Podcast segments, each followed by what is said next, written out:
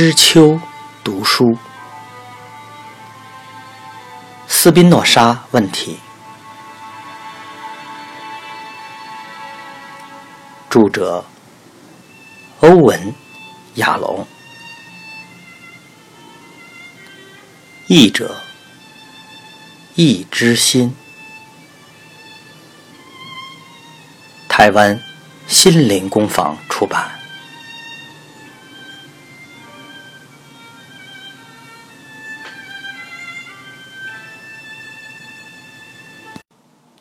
第四章，爱沙尼亚。一九一零年五月十日，阿尔弗雷德离开后，两位老朋友站着舒展身体。爱普斯坦校长的秘书把一盘苹果胡桃馅饼放在了桌上。两人坐下后，静静啃着馅饼。秘书为他们泡茶。赫曼，这是未来的面貌吗？爱普斯坦校长说：“呃，这不是我想见到的未来。我喜欢这杯热茶，和他在一起会让人觉得发冷啊。我们应该要担心这个男孩以及他对同学的影响吗？”一道人影经过。有位学生在长廊上走路，薛佛先生站起来，关上原本微开的门。自从他入学，我一直是他的导师，他修过我好几堂课。奇怪的是，我完全不了解他。就如你看到的，他有一些矮板、冷淡的味道。有些男孩会投入热烈的谈话，但而弗雷德嘛。不曾加入，他把自己隐藏的很好。赫曼，他刚刚完全没有任何的隐藏啊，那是从来没有过的情形，令我震惊。我看见一位不同的阿尔弗雷德·罗森堡，阅读枪布伦的书，使他变得更大胆了。也许那也有光明的一面。也许其他书将来会以不同的方式激励他，可是，你说他不是爱书人？怪了，很难回答这个问题。我有时认为他热爱书中的观念或气氛，也许只是书的封面。他常常在腋下夹着一叠书，在校园里晃来晃去的。作者包括豪普特曼、海涅、尼采、黑格尔。歌德，他的姿势有时非常滑稽，这是展现他优秀智力的方式吧？自夸他选的书超过一般人呗。我常常怀疑他是否真的读了那些书。我今天不知道该怎么看待他。对枪不伦如此热情，校长说，他对其他事物显示过热情吗？问题就在这里呀！他一向非常控制情感，但我却实记得他在本地史前历史课闪现出激动之情。我有几次带领学生参加圣奥雷教堂北侧的考古挖掘，博森堡总是自愿参加这种考察。有一次，他帮忙打开了一些石器时代的工具和史前壁炉时，竟然激动的颤抖着。奇怪了，校长快速翻阅阿尔弗雷德的档案说：“他决定来我们学校，而不是去普通高中。他在那里可以学古典文学，然后到大学修文学或哲学，这似乎才是他的兴趣。他为什么要去科技大学呢？我认为有一些经济上的理由。”他母亲在婴儿时期就过世了，父亲有肺痨，只能偶尔上班，当银行的办事员。新来的艺术老师普维特先生认为他的制图功夫还不错，鼓励他当建筑师。他与别人保持距离。校长合起阿尔弗雷的档案，然后说：“却仍赢得选举。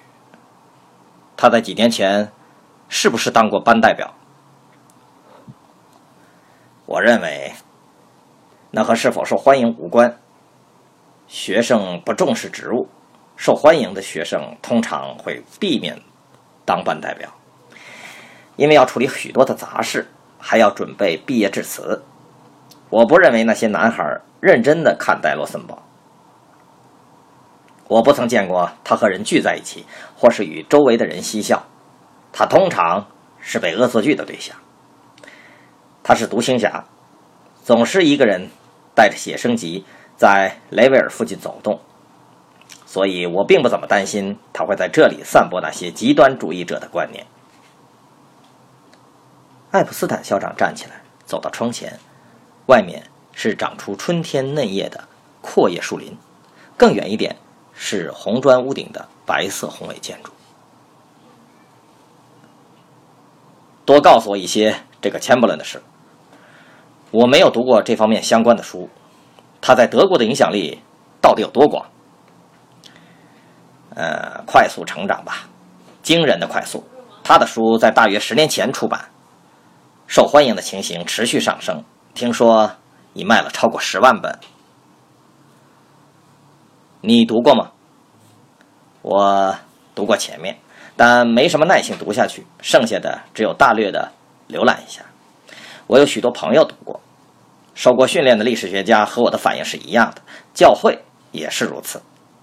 犹太报刊当然就更不用说了。但有许多名人都称赞他，比如威廉二世、美国的罗斯福。许多很有分量的外国报纸的评论是正面的。有些甚至很着迷。枪伯伦使用高尚的语言，假装是对我们较高贵的内在动力说话，但我认为他在鼓励我们最底层的冲动。你怎么解释他的受欢迎呢？嗯，他的文字嘛很有说服力，让无知的人印象很深刻。你在任何一页都可能发现他引用听起来很深奥的话，也许。是特尔图林或圣奥古斯丁的话，或是用柏拉图，或是某位第八世纪的印度神秘主义者，但他只是表面上看起来博学，其实是从古人截取不相关的引文，以支持他先入为主的观念。他的声望毫无疑问得力于最近和瓦格纳的女儿结婚，许多人。把他视为瓦格纳种族主义遗产的继承人，被瓦格纳加冕？啊，不，他们不曾见面。瓦格纳在枪布伦追求他女儿前就已过世了，但他的太太寇西玛同意婚事，为他们祝福了。校长填上茶，然后说：“好。”我们这位年轻的罗森堡似乎完全接受枪布伦的种族主义，可能很不容易为他播出这个部分。但你想想看，哪一个不受欢迎、寂寞、有点笨拙的青少年，不会为了知道他拥有优秀的血统，他的祖先建立起伟大的文明而高兴的欢呼呢？特别是一位不曾有母亲来称赞他的男孩，他的父亲。站在死亡的边缘，他的哥哥体弱多病。他，呃，卡尔，我在别的地方听过你的洞见。维也纳的医生弗洛伊德，他的著作也很有说服力。他也沉浸在古典文学，永远不忘以高雅的引言润饰一番。我道歉，我承认他的观念似乎总是会让我特别注意。举例来说，你刚才说枪不伦反犹太的书已经卖了十万本，在众多读者中有几个人像你一样不赞成他呢？有多少人像卢森堡一样被激励了呢？为什么同一本书会产生如此不同的回应呢？特定的读者内心必然有某种东西跳出来拥抱这本书，他的生活、他的心理、他的自我形象。内心深处必然有某种东西潜伏着，或是像这位弗洛伊德说的潜意识，造成了特定的读者爱上特定的作者。嗯，这是我们下次晚餐时讨论会的核心主题。现在，我们幼小的学生卢森堡，我猜他正在外面苦恼、冒汗。我们该拿他怎么办呢？对，我们在逃避这个问题。我们要承诺给他作业，需要想出某个题目。也许我们反应过度了，在我们仅有的几个星期里，是不是有一点可能性？那么一点点可能性，指派一份可以发挥正面影响力的作业呢？我在他身上啊，看见这么多痛苦，对人有这么多的敌意，只剩真正德国人这样一种幻想。我想，我们需要把它从观念转到某种具体的东西上面。某种他能触碰到的东西。嗯，我同意，恨一个人比恨一个种族更难。薛佛先生说：“我有个想法，我认识一位他必然在乎的犹太人，我们请他进来，我要从这里开始和他谈。”爱普斯坦校长的秘书收拾了茶具。请阿尔弗雷德进来，回到了木桌末端的座位。薛佛先生缓缓填满了烟斗，点燃它，吸入，再吐出一大口烟，开始说：“卢森堡，我们还有几个问题。我知道你从广泛的种族角度去看待犹太人的观点，但你当然遇过好的犹太人。”我刚好知道，你和我之间有同一位私人医生，艾普费邦先生。我听说他是为你接生的人。呃，是的，阿尔弗雷德说。从小到大，他一直是我的医生。这些年来，他一直是我的好朋友。请告诉我，他有害吗？他是寄生虫吗？在雷维尔，没有人比他更努力去工作。当你还是小婴儿的时候，我亲眼见到他是如何日以继夜的尝试治疗你母亲的结核病。我还听说他在他的葬礼上落泪了。艾普费邦医生是好人，他总是给我们很好的照顾。顺便提一下，我们也都有付钱给他，但我知道确实有好的犹太人。就他个人而言，我不会说他坏话，只除了犹太血统，所有犹太人都带着可恨种族的血统，这是无法否认的。而且，啊，又是这个字眼，可恨的。哼，艾普斯坦校长打断了他的话。努力尝试阻止他。我听到很多恨，罗森堡，但没有听见爱。不要忘了，爱是耶稣信息的核心，不只是爱上帝，也要爱邻如己。你没看见你在枪伯伦书上读到的，与你每周到教会所听到的基督教的爱有某些抵触吗，先生？我没有每周去教会，我已停止了。你父亲对此有何感受？枪伯伦又会如何感受呢？我父亲说他不曾踏入教堂一步，而我读到枪伯伦和华格纳都主张教会的教导往往使我们软弱，而不是使我们更坚强。你不爱主耶稣？阿尔弗雷德犹豫了，他觉得到处都有陷阱，这是不安全的地方。校长已谈到他自己是虔诚的路德教派信徒，留在枪伯伦的主张才安全。于是阿尔弗雷德努力回想他书中的话，像枪伯伦一样，我非常钦佩耶稣。钱伯伦说他是道德上的巨人，拥有伟大的力量和勇气，但可惜他的教导被保罗犹太化。保罗把耶稣变成了受苦柔顺的人。每一个基督教会都展示被钉上十字架的耶稣画像或者彩色玻璃，没有任何地方展示强大又勇敢的耶稣，挑战腐败拉比的耶稣，独立。把兑换银钱的人赶出圣殿的耶稣，嗯，所以钱伯伦看见狮子耶稣，不是绵羊耶稣。对，卢森堡大胆的说下去。钱伯伦说，耶稣出现在那样的时间和地点是一种悲剧。如果耶稣向德国人布道，或是，嗯，比如印度人，他的话。必然产生很不一样的影响。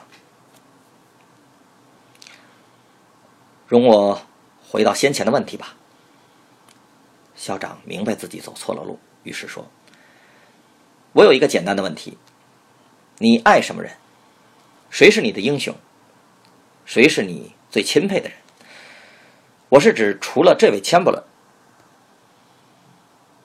阿尔弗雷德一时想不出答案，考虑了很久。才回答。歌德、爱普斯坦校长和薛夫先生都在座位上伸直了身体。有趣的选择，罗森堡校长说：“这是你的选择呢，还是钱伯伦的选择？都是，而且我认为也是薛佛先生的选择。你在我们的教堂上最推崇的。”就是歌德。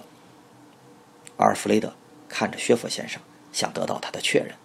薛佛先生肯定的点头。告诉我，为什么是歌德呢？校长问。他是永恒不朽的德国天才，最伟大的德国人。